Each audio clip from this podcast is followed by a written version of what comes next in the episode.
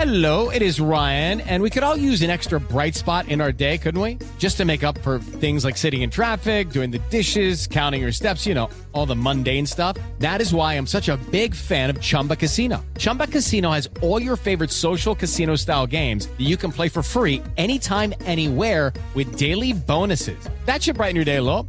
Actually, a lot. So sign up now at chumbacasino.com. That's chumbacasino.com. No purchase necessary. BGW. Void were prohibited by law. See terms and conditions. 18 plus.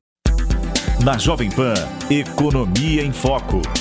Com Denise Campos de Toledo.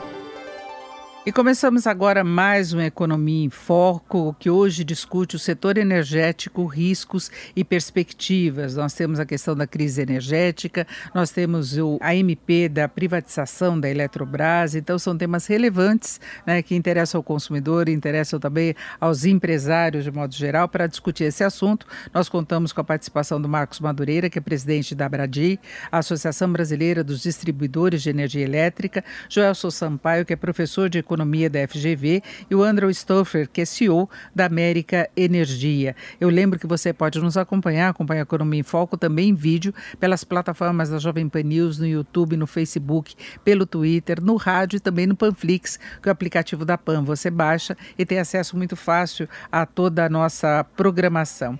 E vamos começar falando sobre essa crise energética. Né? Nós já tivemos a mudança da bandeira tarifária para o vermelho nível 2, nós já tivemos tivemos aí a sinalização de que pode haver aumento, correção dessa bandeira vermelha nível 2 e há uma preocupação com o apagão, a preocupação com a, a, imposição de algum tipo de racionamento e vamos começar falando com alguém especialista da área, começa a nossa conversa de hoje com Marcos Madureira. Bom, Marcos, há risco de faltar energia, essa é uma grande preocupação, fora essa questão do preço que já é uma grande dor de cabeça para o consumidor e também para as empresas, não é? Bom, nós temos aí um, uma, um, um, ano muito complicado, né? Nós, como tá, já foi divulgado, né? Nós estamos tendo um ano onde a gente tem uma hidrolitricidade muito baixa, uma, um acúmulo de água muito pequeno, né?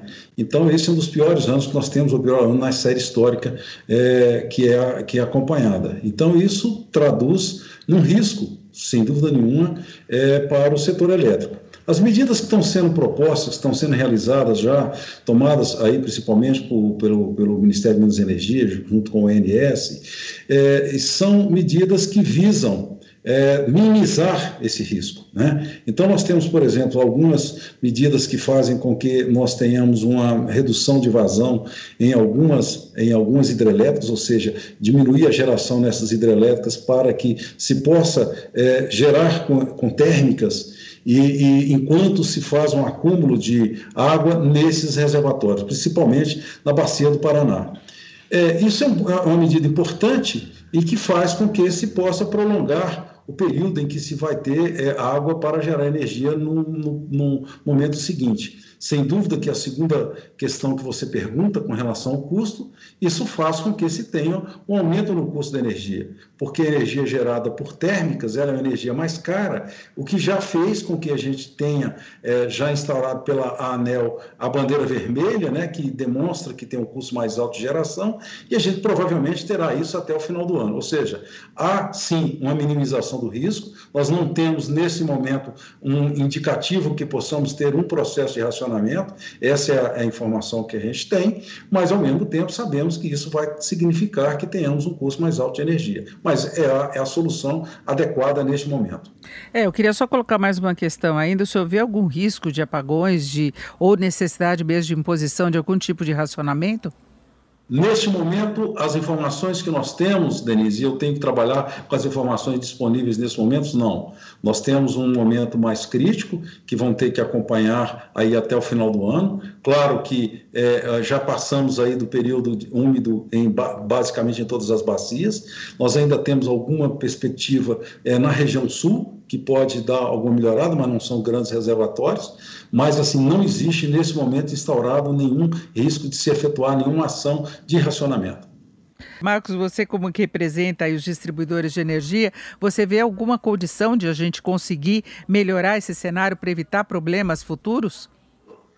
É, a, a, matriz energética brasileira é uma matriz que ela já foi mais predominantemente hidráulica, né? ela mudou, é, se a gente comparar, por exemplo, com os cenários que nós tínhamos aí é, é, é há 10 anos é, atrás, né? ela veio, ela veio principalmente se a gente voltar um pouco mais e pensar aí na época de 2001, quando nós tivemos um problema sério no país, essa matriz mudou muito. Hoje nós temos uma participação menor da hidroeletricidade. Né? Ela era 90 e tantos por cento, hoje ela já é 60 e e, e tantos por cento, 65%.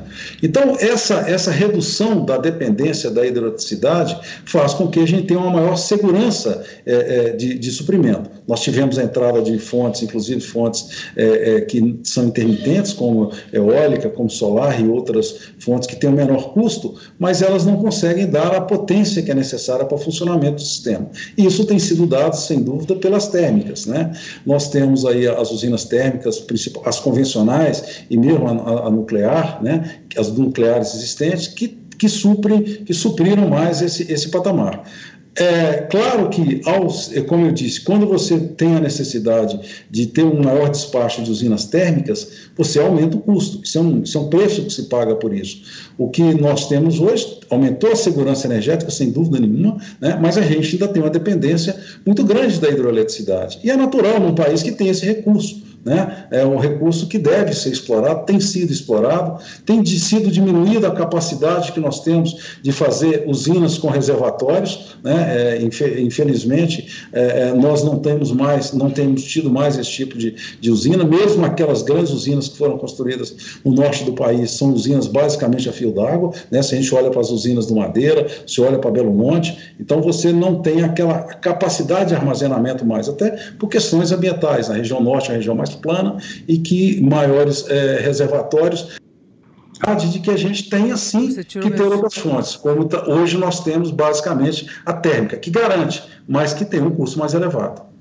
Eu vou seguir com o Marcos Madureira. E, Marcos, eu já aproveito para antecipar oh, qual a sua avaliação em relação a esse projeto que foi votado pelo Senado em relação à Eletrobras, porque eu tenho visto vários especialistas questionando a, a, a inclusão de algumas mudanças maiores no sistema que vão para além da capitalização e da privatização da, da Eletrobras. Não é? Foi um ponto de questionamento, mas passou muito fácil, primeiro pela Câmara e depois no Senado, mesmo com algumas alterações. A votação já foi mais apertada, mas passou também. A tendência a ser aprovado pela Câmara. Qual a sua expectativa em termos de impacto para o setor de energia?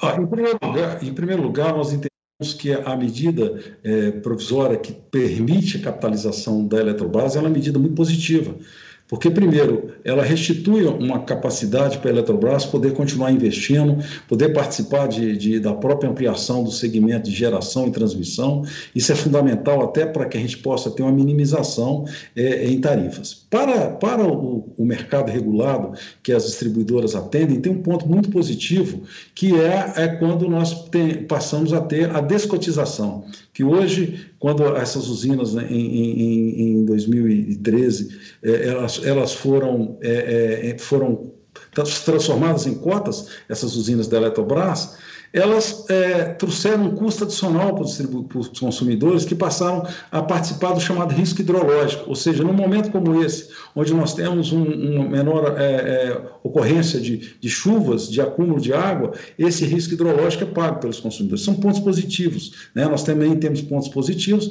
trazidos aí pela, pela por parte né, dessa, dessa é, parte da, da outorga que vai ser colocada, passada para a CDE, diminui os encargos que são pagos na tarifa. Porém, a gente teve aí principalmente algumas medidas que colocaram a presença da instalação de térmicas, né? agora eram seis, mas passou para ser oito gigas de térmicas a serem instalados, que é uma medida, térmicas são importantes, Porém, da maneira como foi colocado, é, colocando o local onde vão ser feitas essas térmicas, principalmente em regiões onde não existe carga e nem existe disponível é, é, um gasoduto, faz com que nós tenhamos um custo elevado, que é o custo para levar o gás até o local onde vai ser colocado essa térmica, e uma linha de transmissão que levará a energia produzida nessa térmica até onde são centros de carga. Então, esse é um, é um aumento de custo que vai para a tarifa dos consumidores. Da mesma maneira que, ao estabelecer um programa é, é, compulsório de aquisição de energia oriunda de PCH, que é uma energia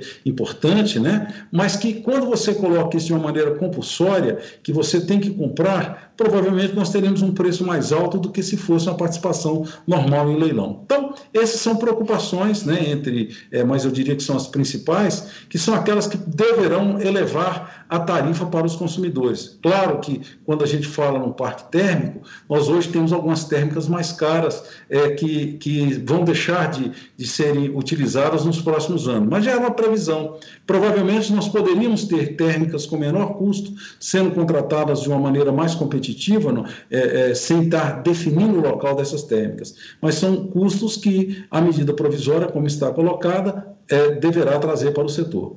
Economia em Foco, que hoje discute o setor energético, riscos e perspectivas. Nós temos a participação do Marcos Madureira, que é presidente da Abradia, Associação Brasileira dos Distribuidores de Energia Elétrica, Joelson Sampaio, que é professor de Economia da FGV, e Andrew Stoffer, que é CEO da América Energia. Ah, você pode nos acompanhar também em vídeo nas plataformas da Jovem Pan News, no YouTube, no Facebook, pelo rádio, no Panflix, que é o aplicativo da Pan. Nós estávamos com problemas técnicos. Antes de retomar a nossa conversa, eu quero saber se estamos mesmo em contato com o Andrew. Andrew, me ouve? Sim. Andrew, nós estávamos falando antes, eu sei que você estava nos escutando a respeito da crise energética, o risco de algum racionamento de apagão, custo mais elevado, que isso já é uma coisa certa que nós temos em relação à energia.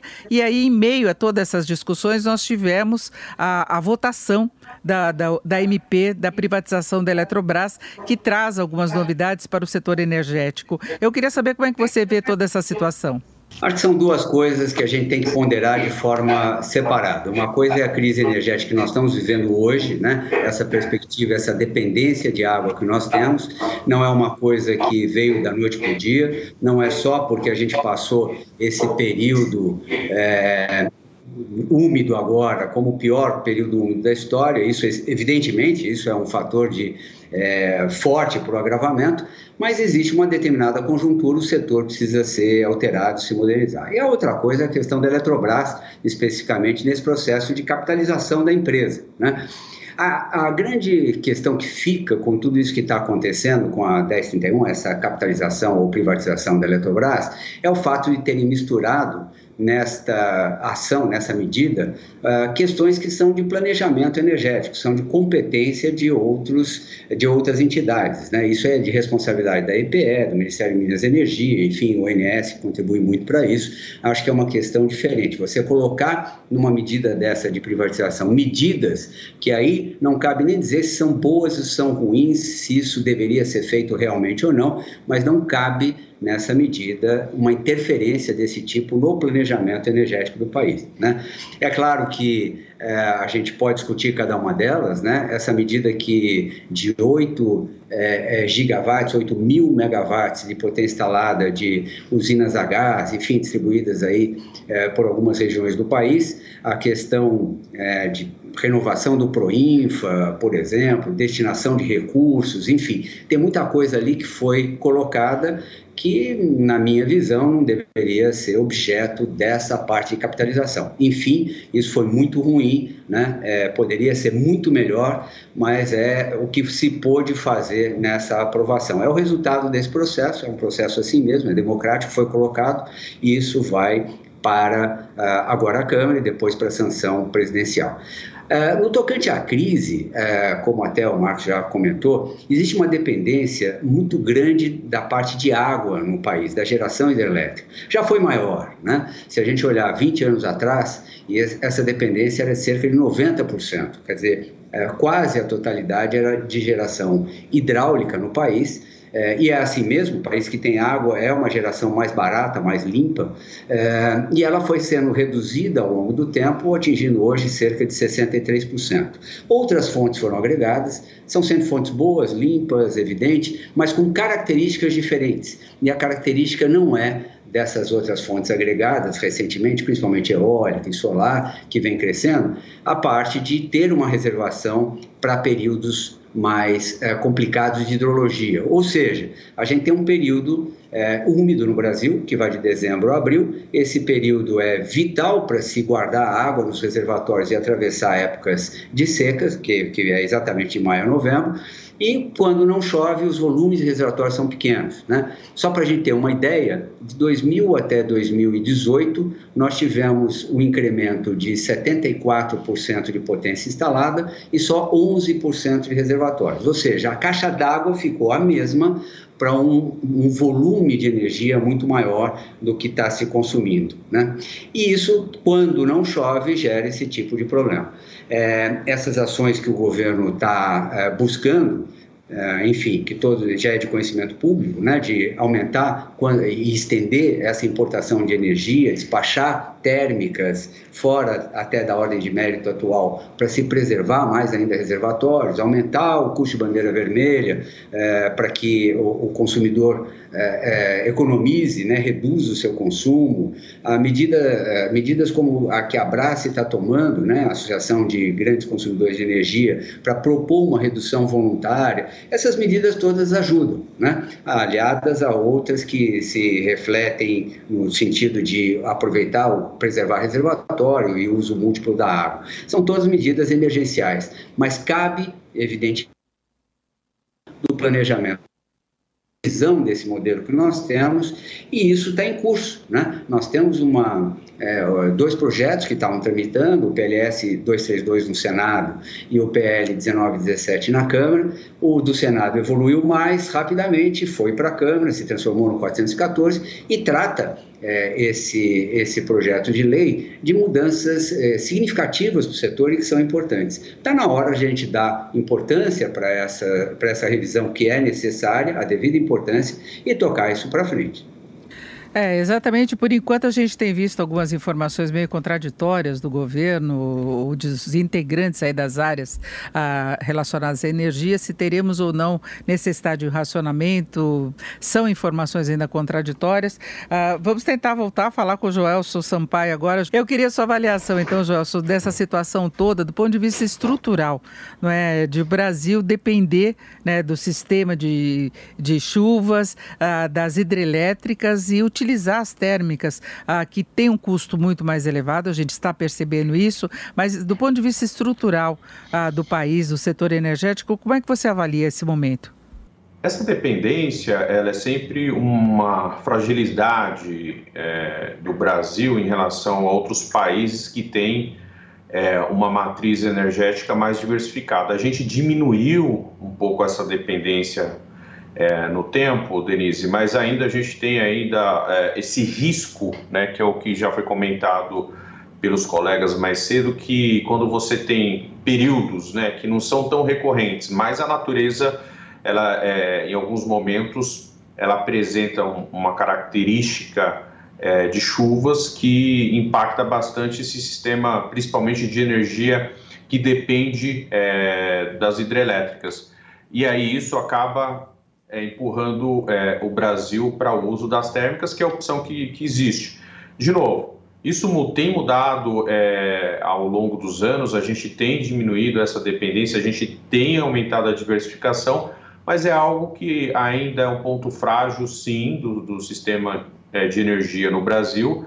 É, e que certamente quando a gente tem períodos é, de maior escassez de água, como é o ano de é, 2021, enfim, desde o ano de 2020 a gente vem passando por isso, a gente acaba tendo que acionar é, o uso de, de, de energia é, das termoelétricas, das térmicas, e isso acaba não só sendo mais caro, mas tem a questão é, também é, ambiental que acaba desfavorecendo bastante é, o uso desse tipo de energia. Mas quando a gente analisa o, o país é, é, como um todo, a gente observa que sim, existe, primeiro, uma, uma, uma, expansão de outras fontes alternativas de energia, então isso é um ponto positivo, é, uma melhor eficiência no uso e é, na distribuição dessas fontes de energia, que também eu acho que vejo como um aspecto positivo, é, mas de curto prazo que a gente tem hoje, e, e eu acho que nesse sentido não, é, nem um, ponto de ser bom ou ruim, mas é o que tem disponível são as térmicas e que ajudam sim o Brasil a passar em períodos mais críticos como que a gente tem hoje, é, que tem sido é, vivenciado aqui no, no país. Agora eu volto com o Marcos Madureira. Marcos, haveria a possibilidade de algum trabalho preventivo? Porque a gente já vinha com um, um baixo nível dos reservatórios desde o ano passado. Se poderia ter feito alguma coisa diferente?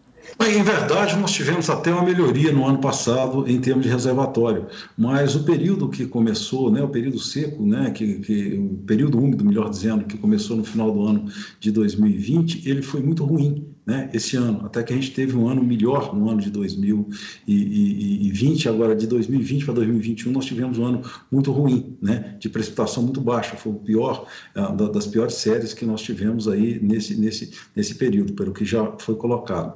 É, o que, que, que, se faz? Né? Quando você vai fazer uma hidrelétrica, você tem um prazo aí de maturação do investimento, é, de, de desenvolvimento aí de cinco anos normalmente. Uma térmica se consegue colocar num prazo menor.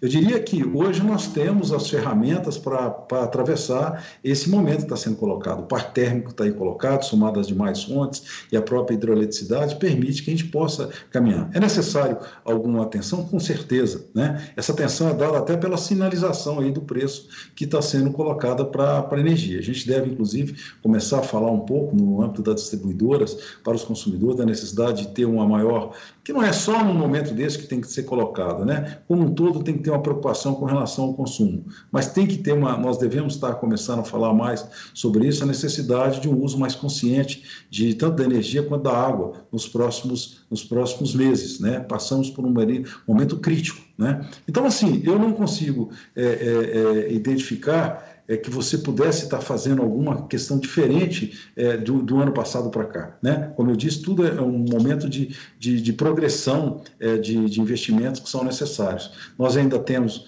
é, é, algumas restrições é, de transmissão que também precisam ser cuidadas. Né? Tudo isso, Denise, é, a gente tem que entender que o Brasil tem uma, uma, uma, uma, matriz que é bastante favorável. O fato de nós termos essa hidroeletricidade. Né? Isso é um ponto muito importante, tanto do ponto de vista ambiental quanto do ponto de vista do custo da energia. Né?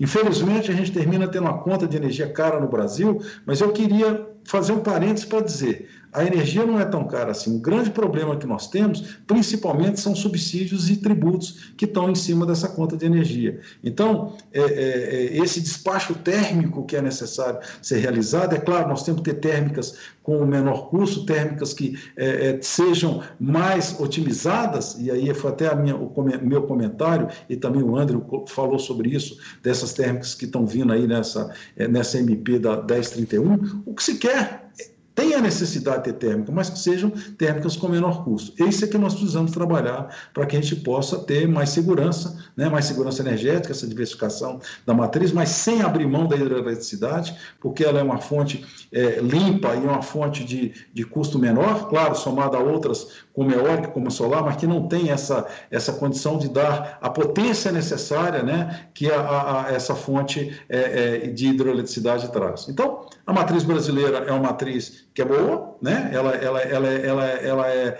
é, é uma matriz limpa, mas que tem esse, essa dependência é, que a gente tem da, da, da chuva. Né? Então, a programação mais adequada de utilizar as térmicas para que a gente possa ter um equilíbrio maior nos reservatórios em momentos como esse que nós estamos passando, é parte do programa, mas representa um custo maior, sem dúvida nenhuma. Agora, André, se colocou muito a ideia de que essa MP da Eletrobras, com as mudanças que ela pode trazer, a própria privatização, capitalização da Eletrobras, já daria algum resultado em termos de contornar a atual crise energética. E não é bem assim, né? A gente tem um tempo de maturação que talvez não alcance até o período, o próximo período das chuvas, né? Exatamente, quer dizer, a gente tem que separar bem essas duas questões, porque são questões diferentes e uma tem reflexo mais a longo prazo. Essa parte de curto prazo não se resolve com essa medida já. Só para a gente ter uma ideia dessa dependência, do que, é uma dependência hídrica que nós temos na geração de energia, e até falando um pouquinho sobre racionamento, perspectivas, porque isso é, traz um, um, desconforto e uma preocupação muito grande para consumidores, né? tanto o mercado livre quanto o mercado cativo, de se haverá ou não um racionamento e qual a condição. Para a gente entender isso, basta a gente observar que, como a gente tem cerca de 63% da nossa geração sendo hidrelétrica, e que as, a, as bacias do Sudeste e Centro-Oeste con, concentram aproximadamente 70% dessa reservação de água, né? então, é, se a gente multiplicar, pouco mais de 40% da nossa geração depende do regime de chuvas que vai de dezembro até março. Então, os reservatórios, eles têm uma capacidade limitada, como eu falei, e eles têm se esvaziado. Né? É, é assim mesmo, se a energia é, é, é, um pouco mais barato a gente gerar com água, vamos gerar água, a menos que a gente olhe que vai faltar mais para frente, como a gente está olhando agora. Né? Por isso tem que ter um despacho térmico, enfim, fontes complementares. Mas quando a gente olha sobre esse prisma, mesmo que a gente chegue no, ao final de novembro com níveis que sejam ainda aceitáveis, né? que não, não exijam racionamento, coisa assim. Mas eles vão chegar seguramente em níveis muito preocupantes. E a questão é como será o próximo regime de chuvas. Porque se a gente tiver um pouquinho de melhora e chover dezembro, janeiro, fevereiro, março, esse problema se resolve, atenua e a gente vai para frente. Talvez a energia seja cara, né? E deve ser cara, mas é, é, não há necessidade de medidas mais extremas, como, por exemplo, racionamento. Por outro lado, se a gente chegar lá com uma condição preocupante e esse regime não for bom, a gente começa a ter uma situação mais complicada do que a gente teve. E vamos olhar para esse ano, né? É, a gente, como o próprio Marcos falou, no ano passado a gente terminou relativamente bem. Se a gente olhar janeiro e fevereiro, não havia preocupação para o segundo semestre desse ano, que os preços no mercado livre mais que dobraram, né? É, tendo em vista de março para cá o que aconteceu, o final do período úmido e o início do período seco, que não foi bom. Então, é uma preocupação constante, isso tem que entrar no radar, da gente ter capacidade de entregar, e acho que não vamos ter um problema no curto prazo, essa decisão, eu acho que a gente consegue chegar até o final do ano em algo aceitável, né? mas, de novo, vai depender do que ocorre no período úmido. É, essas medidas têm que ser é, tomadas como para não passar por um susto ou uma condição assim, com uma condição de mais longo prazo. Não dá para fazer investimento é, rápido, não seria do ano passado para esse, como também não vai ser desse para o ano que vem. É uma questão de olhar o modelo todo e ele não é dimensionado também por pior período de crise. Né? Sempre se tem uma geração térmica fora da ordem de média, isso é normal que tenha, né? o que não pode é ter um nível excessivo e a constância disso, né? mas isso é, é uma coisa que a gente tem que olhar com uma outra visão. O fato é que o regime hidrológico foi ruim, é, a gente tem uma mudança da nossa matriz de geração, nós temos mudanças de comportamento de consumo com outras características, então a gente precisa olhar isso com um planejamento mais extenso, com reflexos um pouquinho mais para frente. E eu queria lembrar que a gente tem outros desafios, né? É, nós temos aí, por exemplo, 2023, que é é, quando o nosso acordo de Itaipu ele muda a condição original e deixa de haver aquele, aquela amortização do investimento para ver uma outra negociação com a parte que fica com o Paraguai. Essa parte que fica com o Paraguai, que é cerca de 5% do que pode vir para o consumo nacional, é uma parte significativa e 2023 é depois de amanhã. Então, são, tem outros assuntos que a gente tem que conduzir em paralelo, resolver essas questões para dar tranquilidade. Agora, Joelson, eu queria saber a sua avaliação em relação a essa proposta de privatização da Eletrobras, porque a gente viu uma reação muito favorável de mercado por ser acima das joias da coroa, né? se fala da necessidade de capitalização, de ter mais recursos para investimentos, diminuição do tamanho do Estado, então tem esse aspecto. Agora, tanto o André quanto o Marcos estavam ressaltando os problemas que estão vindo junto com essa perspectiva de privatização. Então, eu queria a sua avaliação em relação a isso. Perfeito.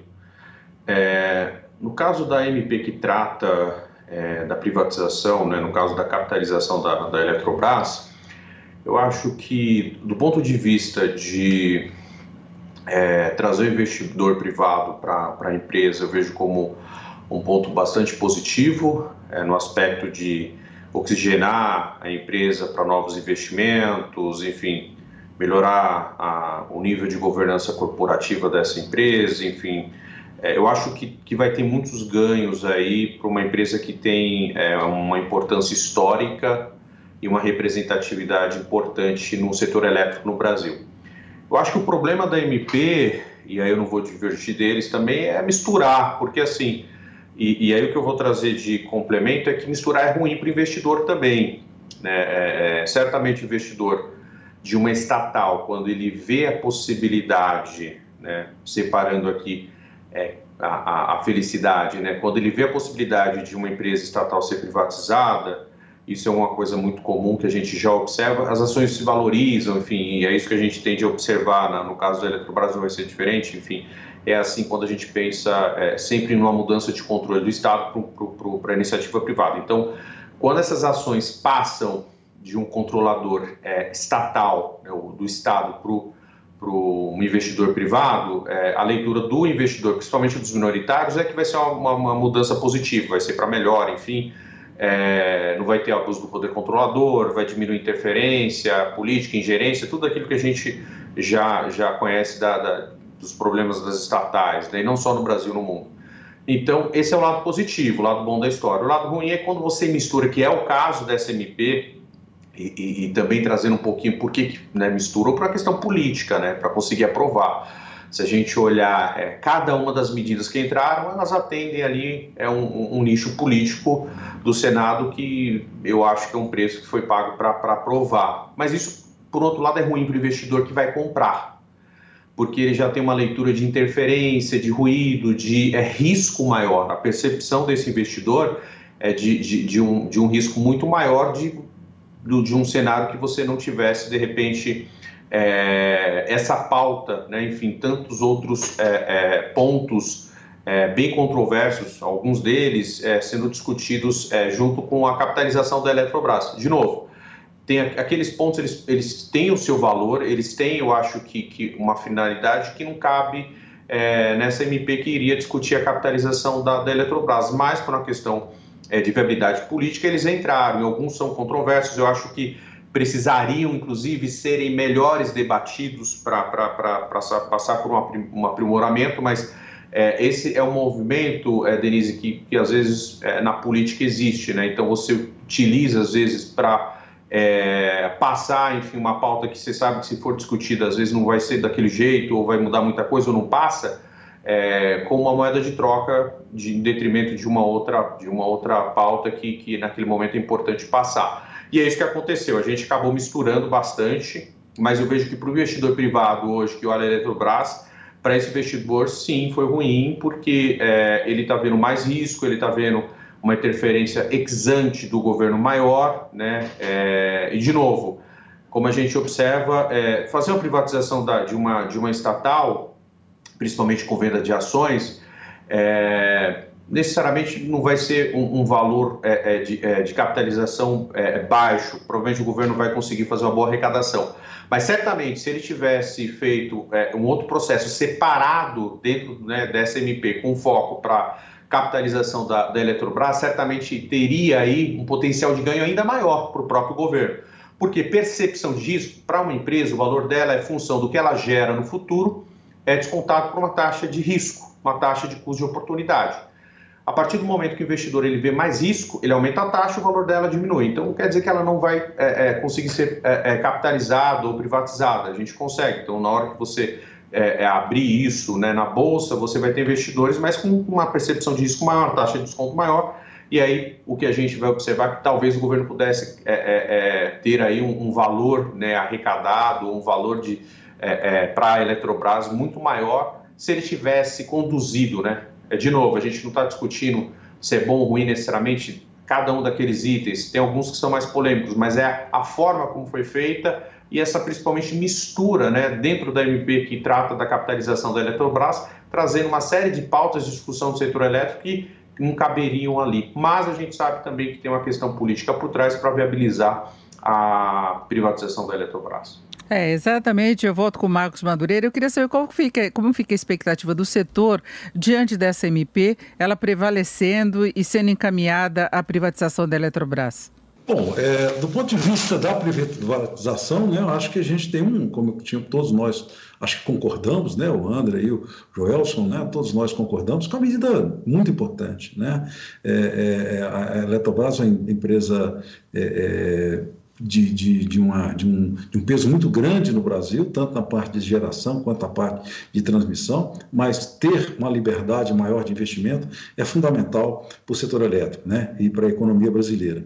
É, essas medidas que vêm, nós vamos ter que ter essas adequações, né? Acho que a gente tem aí um papel que tem que ser exercido agora é, pelos organismos, tanto pela EPE, Empresa de Pesquisa Energética, o Ministério de Minas e Energia, a própria ANEL, na regulamentação que vai ter que ser dada a, esse, a essas medidas que, que estão vindo juntas, para ver se a gente minimiza os impactos que possam ser trazidos. Né? Ninguém nega a, a, importância, por exemplo, da geração térmica, da geração de, de oriunda de PCH. A gente não nega a importância e a necessidade disso. É, o, é a forma como está colocada. Né? Então, acho que isso são pontos que nós vamos ter que verificar daqui para frente.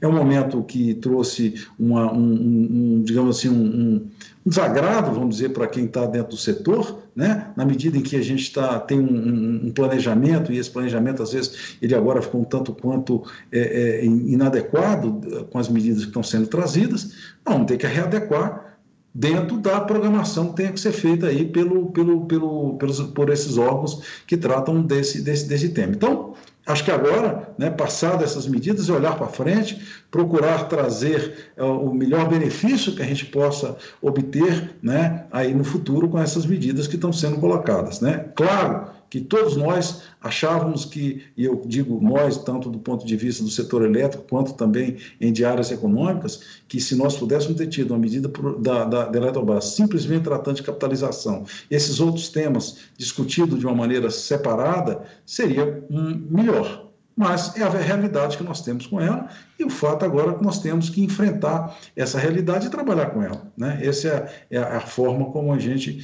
é, imagina. Nós estamos passando por momentos bastante intensos no setor elétrico. Nós temos aí uma série de ações que precisam ser feitas, estamos tratando de uma modernização do setor, né? nós temos aí a introdução de diversas tecnologias, de diversos é, é, é, desafios que se tem dentro do setor, né? para poder otimizar. O Brasil tem uma característica é, de diversidade é, econômica e social muito grande, que faz com que a gente tenha que olhar com cuidado para tudo que é, é executado, para que a gente possa é, manter um equilíbrio. Nós precisamos pensar nisso.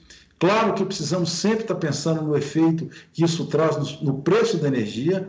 O preço da energia é fundamental para a competitividade do país, é, é fundamental para, a população, né? e acho que a gente tem que ter esse cuidado de verificar é, o peso de, das medidas travou a imagem do, do Marcos Madureira, que estava falando sobre as expectativas do setor. Eu aproveito para passar para o Andrew. Andrew, a gente poderia estar até numa situação pior. Eu acho que vale lembrar que no ano passado nós tivemos uma retração da atividade econômica. Quando você tem uma retomada de crescimento, a tendência de aumento de consumo, e a gente pensando num prazo mais longo, ainda tem a questão, por exemplo, se nós pegarmos da Europa, aquela intenção de uso de veículos elétricos, de se deixar de lado gasolina e o diesel, a preocupação com o meio ambiente. Como é que o Brasil pode uh, trabalhar essa questão toda, sendo que ainda há discussão com a utilização das térmicas, que são piores do ponto de vista ambiental? Você tem toda a razão. Se a gente tivesse tido no ano passado o segmento normal, sem pandemia nem nada, a gente poderia estar num problema muito pior do que nós estamos, isso sem dúvida. Né? É, embora, quando a gente olha o consumo, o consumo já recuperou níveis interessantes com relação ao consumo pré-pandemia teve um decréscimo, mas não tão grande assim. A gente teve uma, uma certa recuperação à carga, né? O consumo está relativamente alto. Mas é, com relação a carros elétricos e essa perspectiva, é, antigamente, né, quando a gente, é, é se a gente olha os países da Europa, os Estados Unidos, que é, usaram primeiro a parte hidrelétrica e tinham uma matriz mais suja, né, vamos dizer assim, de geração térmica, é, você fazer carros elétricos não tinha sentido porque você deixava de consumir combustível fóssil, de um lado, no carro, mas você estava consumindo combustíveis não renováveis, fósseis ou combustíveis que sujam a matriz, até carvão, por exemplo, para gerar essa energia elétrica para abastecer o carro. Então não faz o menor sentido trocar uma coisa pela outra. Com a evolução é, mundial dessa parte de uso de renováveis, e diga-se passagem, o Brasil tem uma matriz bastante limpa, como foi dito aí pelo Marcos, né? O Brasil tem uma matriz é, de geração bastante limpa. Diminuiu a parte é, é, de geração hidrelétrica, mas aumentou a parte de geração solar e eólica, que é uma geração limpa, né? São gerações limpas. Então, é, hoje faz sentido, e isso é uma tendência mundial, várias fábricas de automóvel já anunciaram que a partir de 2030, enfim, um pouco mais, um pouco menos, vão substituir é, fortemente carros de, com combustíveis, seja ele a etanol, ou, ou, gasolina ou diesel, por carros, ele, veículos elétricos em geral. Não só carros, mas também transporte coletivos e transporte de carga. Então, essa é uma tendência, a gente tem que se preparar para isso, porque 10 anos no setor elétrico não é tanto tempo assim, né? Tem que haver uma preparação prévia né? e é importante que isso ocorra.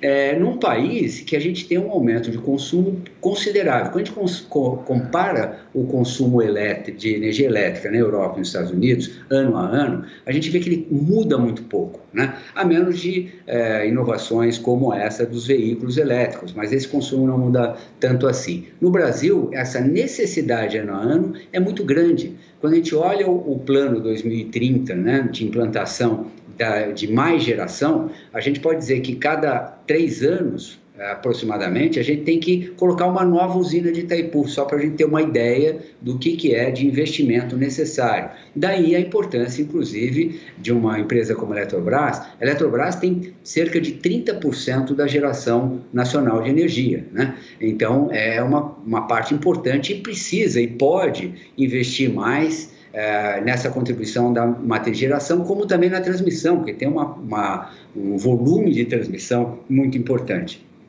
Mas para isso precisa de recursos, então essa medida, a 1031, essa privatização, ou melhor, capitalização da Eletrobras é importante também por causa disso. Falando um pouquinho a respeito disso, é, como a gente tem, para não caducar essa medida, tem que ser aprovada até terça-feira da semana que vem, né? segunda-feira provavelmente na Câmara, para ir para a sanção presidencial, é muito provável que seja aprovada na Câmara e haja a, a sanção presidencial. Né? É, acaba sendo exatamente isso, é a realidade que nós temos, a gente tem que olhar para frente. Ah, podia ter sido melhor, podia. Não dá para a gente chorar leite derramado, mas vamos procurar não derramar mais leite. Vamos olhar daqui para frente o que, é possível fazer. Inclusive com a, como foi dito, essa eh, regulamentação dessas medidas que tão, foram agregadas, a, a, essa 1031, isso vai ter que ser regulamentado, tomara que seja da melhor forma possível, da forma mais conveniente e barata para o consumidor. Porque tudo que a gente está falando, o que interessa é o consumidor, seja ele do mercado cativo, seja ele do mercado livre, ele tem que ter uma energia garantida, uma energia boa e com ao menor custo possível, né? respeitando-se todos os agentes, eh, geradores, distribuidores, comercializadoras, transmissoras que existem nesse, nesse elo. Né? Então, esse é o desafio, né? Eh, a gente tem que olhar nesse prisma daqui para frente. Essa medida visa eh, melhorar a condição de atendimento e melhorar também preço para o consumidor. A gente pode discutir que poderia ter sido melhor, inclusive com alocação de mais verba para o próprio setor e não para o tesouro ou programas sociais, que são sempre é, necessários, mas uh, o, o, consumidor de energia ele deveria ser mais privilegiado nesse bojo todo. Né? É o que foi possível e a gente tem que olhar então daqui para frente como é que a gente melhora essa condição, reduzindo tarifas ou melhor, não aumentando tanto quanto aumentaria, porque o consumidor também está cansado, seja ele cativo ou livre, de ver preços de energia ou tarifa de energia subindo. Né? A gente tem que pensar como a gente pode é, equacionar isso para que se pague o menos possível de energia. É, o problema é que já está agendado aí um aumento sobre a bandeira vermelha nível 2. Isso foi antecipado pela ANEL, que pode passar de 20%. Isso acarreta um custo maior e é um aumento de custo que pode se prolongar também para 2022, não pode, André? Pode, pode. Essa é uma parte emergencial, esse é, o, é, é, a, é a, parte, digamos assim, que é, transmite para o consumidor no bolso, fala, olha, economize, porque senão a situação pode piorar. Nós estamos atravessando a contribuição que você pode dar é consumindo menos. E como se induz a consumir menos é, no mercado livre, é o preço da energia né, que ocorre, que já subiu em níveis bastante altos, né? E para o consumidor cativo, é, infelizmente, acaba sendo essa bandeira tarifária, não só a aplicação da bandeira, mas a majoração, o aumento do valor da bandeira que deve ocorrer. Pode seguir para o ano que vem? Pode, principalmente no começo do ano, até que os níveis de reservatório, até que as condições de atendimento atinjam um nível que dê um pouco mais de tranquilidade para ser removido. Agora, Joelson, foi bem colocado, essa questão de custo acaba quase que impondo um racionamento no momento aí que muitas empresas ainda têm dificuldades relacionadas à pandemia, a população né, encarando agora esse aumento de custo, ainda tem aumento de gás, mas aí é uma outra história. Mas o racionamento ou a, redução de consumo acaba sendo meio que induzida pelo custo, né? É, tem aí um, um dificultador nesse período de, de, crise, né? Que quando você tem esse aumento de custo, é, e aí eu acho que eu reforço um pouco o ponto do, do Andrew também na questão de é, usar um pouco mais, de, poderia ter sido um pouco mais direcionado o uso dos recursos é, da MP para os usuários né, do, do sistema que você traria um benefício aí, não só para o usuário comum do dia a dia, para as famílias, mas também para as empresas, tá? E por que isso? Por conta do seu, da sua questão de custos, né, é, Denise? Assim, para algumas é, empresas, para alguns setores, o uso ele é meio que inelástico, né? Ou seja, você não consegue muito, você acaba absorvendo esse custo e muitas vezes repassando no preço, né? Então isso tem um choque para a inflação, certamente, tá? É, esse que já é também é importante é, lembrar que nós já estamos com um nível de inflação alto para 2021.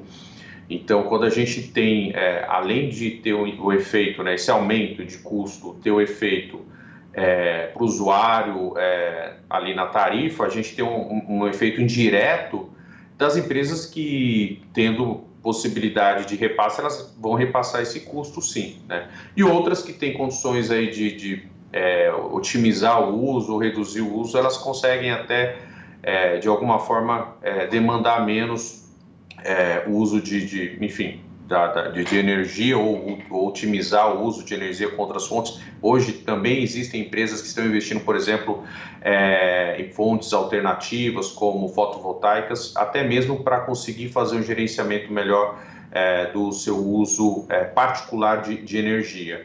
Mas, no geral, temos de efeitos, né, o que a gente observa é quando você tem esse aumento do custo, você onera mais o usuário, né? É, é, isso tem um efeito para a inflação no Brasil, que já hoje está no nível bastante é, elevado, elevado para 2021, e efeito indireto para é, toda empresa que acaba repassando quando consegue aí uma parte desse é, aumento de custo para os seus clientes, enfim, para o preço. Né? Então, é, quando a gente olha esse aumento de custo, no final é muito ruim é, para a economia como um todo.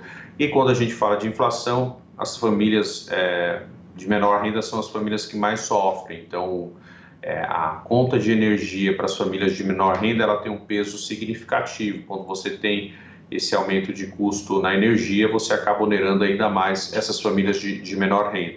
Mas, novamente, né, uh, é um pouco chovendo molhado aqui, porque a gente está numa situação que de curto prazo não tem muita alternativa. É, é isso, eu acho que é, hoje, dada a situação do, do, do, do Brasil, a gente não teria alternativa de curto prazo uma outra empresa, enfim, consegue é, fazer um, um, uso mais otimizado das suas fontes de, de, de, energia, mas assim, isso é muito pontual ainda no Brasil e no final da, né, do dia quem paga a conta é o consumidor. É, e eu volto aí com o Marcos Madureira, que a, a, cobrança final fica lá com as distribuidoras, né, Marcos, em relação a essa situação toda. Eu queria saber a sua expectativa, como é que a gente pode lidar? Eu falava com o Andrew desse aumento da demanda que devemos ter, inclusive neste ano, se confirmadas as expectativas de um crescimento maior da economia, não é? Pois é, nós viemos aí de um momento da pandemia, né, que fez com que eu reduzisse o consumo, o, o André tocou muito bem nisso, né, é, ele caiu, caiu bastante, nós temos já um momento em recuperação e nesse momento agora a gente terá que ter medidas de, de uso mais consciente. Tem, temos que olhar para uma maior eficiência nos processos né? e um cuidado maior com o uso de energia.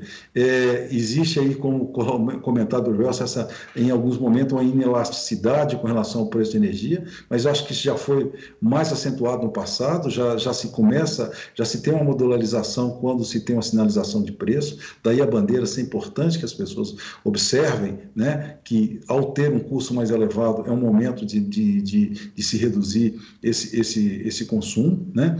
Nós temos sim a distribuidora que entrega a conta, daí a nossa grande preocupação com todos os aumentos que tem, todos os reajustes que tem. Nós temos, inclusive, feito esforços grandes, o segmento de distribuição, para minorar reajustes tarifários. Fizemos isso nesse ano de 2021, por exemplo, onde nós, através de algumas contribuições que foram realizadas com, com receitas e, e até com diferimento de algumas parcelas, minimizamos é, junto à ANEL os reajustes que nós teríamos em 2021.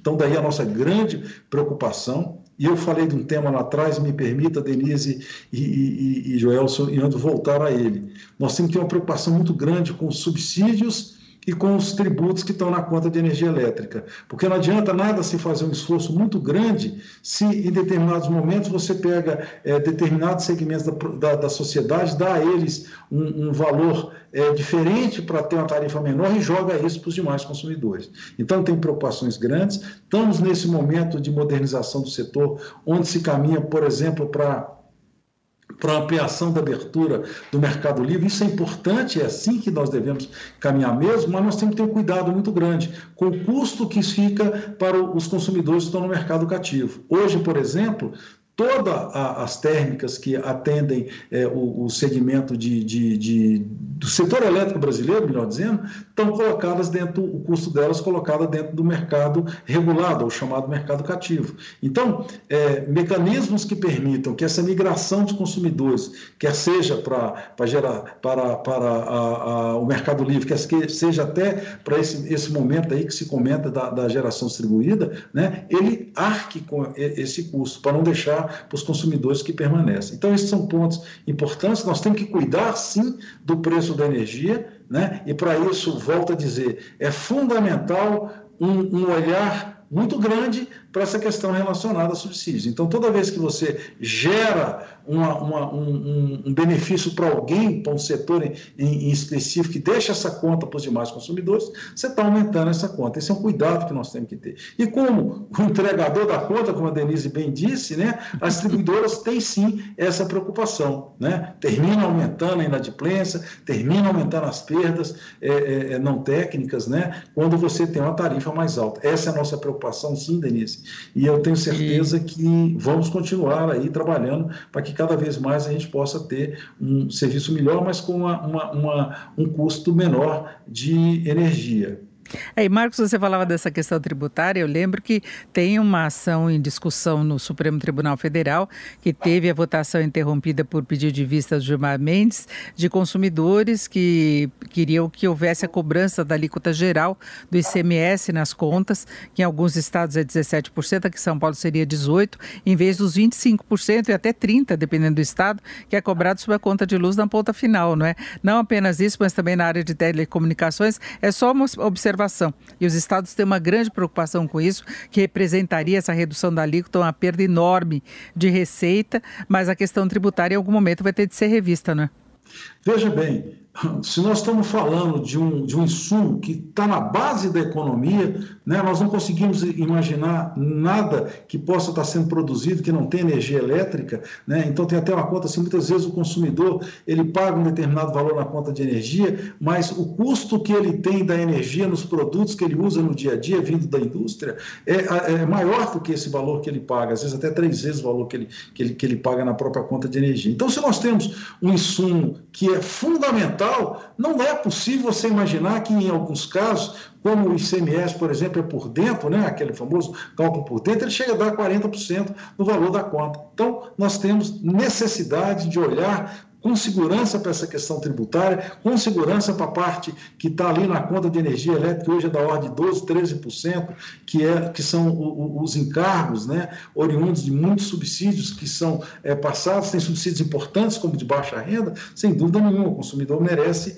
um cuidado especial. Mas tem uma série de outros que precisam ser analisados para que a conta final não fique tão elevada. Então, nós fazemos muita discussão é, é, e é importante que se faça para cada vez ter um preço mais eficiente na geração de energia, no transporte, na distribuição, mas nós não podemos deixar de lado essa parcela. Né? Ok, é importante para os estados essa, esse, essa arrecadação que é feita é, através das contas de energia elétrica, de telecomunicação, do, do, da, da, da, própria é, combustível, gás, gasolina, gás, etc. É. Mas nós não podemos fazer disso um, um aumento de custo na base da, da economia. Perfeito. E nós vamos fechando por aqui a Economia em Foco de hoje, que tratou do setor energético, riscos e perspectivas. Eu agradeço muito a participação do Marcos Madureira, que estávamos ouvindo agora, presidente da Abradi, que é a Associação Brasileira dos Distribuidores de Energia Elétrica. Agradeço muito a participação também do Andrew Storfer, que é CEO da América Energia, e o Joelson Sampaio, que é professor de Economia da FGV. Obrigada a você que esteve com a gente até agora. Até mais. Você ouviu na Jovem Pan Economia em Foco, com Denise Campos de Toledo.